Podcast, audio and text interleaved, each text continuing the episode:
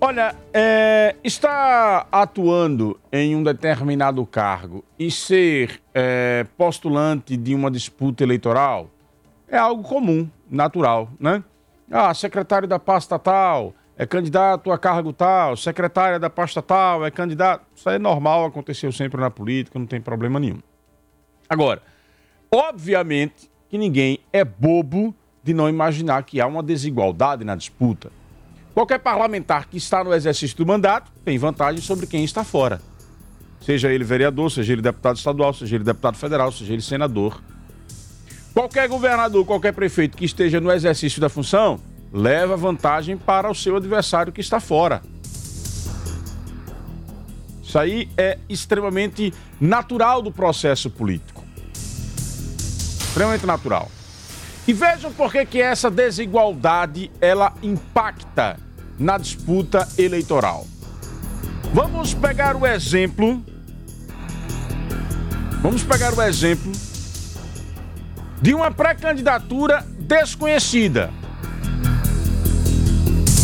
Sergipe nunca ouviu falar o nome desta pré-candidata. Conhecida restritamente ali na sua região. E olhe que nem mesmo na cidade onde ela atua como secretária, a sua imagem é conhecida de toda a população. Passar em determinado povoado, tem gente que não vai nem reconhecer. Mas, para tornar a imagem desta pré-candidata conhecida, estratégias são montadas pela administração. Por exemplo, realizar de forma muito voluntariosa uma panfletagem pelo Novembro Azul. Aí você pega a estrutura de Guarda Municipal, SMTT, Secretaria de Saúde, Secretaria de Assistência Social, funcionários públicos de todas essas áreas, para disfarçar uma panfletagem de conscientização quando na verdade por trás tem apenas a intenção de tornar a imagem da candidata conhecida. Única e exclusivamente tornar a imagem da candidata conhecida. Candidata desconhecida, vou repetir, está se utilizando de estrutura de uma prefeitura para fazer com que a sua imagem fique com isso. Ah, não, eu sou gestora. Tá aqui, é uma ação em conjunto. Estamos fazendo aquilo que pede o mês de novembro. Conscientizar os homens de que eles precisam buscar tratamento de saúde, de que eles precisam cuidar da sua saúde, mais especificamente, fazer o exame de próstata. Isso é essencialmente uma função da Secretaria de Saúde, que não impede que ela seja realizada em conjunto com outros órgãos, mas é essencialmente uma função para qualquer funcionário. Pelas imagens postadas nas redes sociais, você observa que houve um direcionamento para fazer com que a imagem desta pré-candidata ficasse em evidência naquele evento. Um evento preparado com a participação de funcionários públicos, com dinheiro público, porque aqueles panfletos não foram pagos do bolso da secretária. Aqueles panfletos foram pagos com dinheiro do povo. E por trás da desculpa de conscientizar o povo está a estratégia de tornar a pré-candidata conhecida. Primeiro, de mostrar um trabalho nas redes sociais. Que na ausência de matar a fome do povo, é preciso entupir as redes sociais de postagens bobas para demonstrar que é atuante. Na ausência de matar a fome do povo,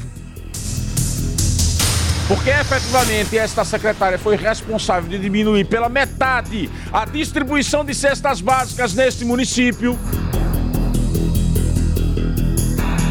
No ano eleitoral, distribuiu 60 mil cestas básicas e este ano nem a 30 mil chegou.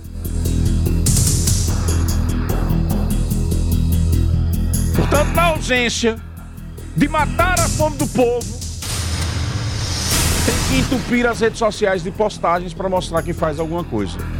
Não bastasse isso, usa a estrutura do município para fazer tornar a sua imagem conhecida. Agora, tudo isso com a assinatura da legalidade. Com a assinatura da legalidade. Não há fiscalização. Uma denúncia como essa, junto à Justiça Eleitoral, não prospera. E enquanto isso, a gente vê aí uma inúmera, inúmeras pessoas desistindo do pleito eleitoral porque não tem condições de disputar com quem tem máquinas na mão. Não tem condições de disputar com quem faz uso da máquina, porque não necessariamente você estar no comando da máquina significa dizer que você utiliza ela em prol. Você vai ter uma vantagem porque, obviamente, você está gerindo política pública. Mas há um flagrante uso da máquina e não há fiscalização que dê jeito. Parece que há uma proteção para esse município. Parece que o município é protegido por autoridades.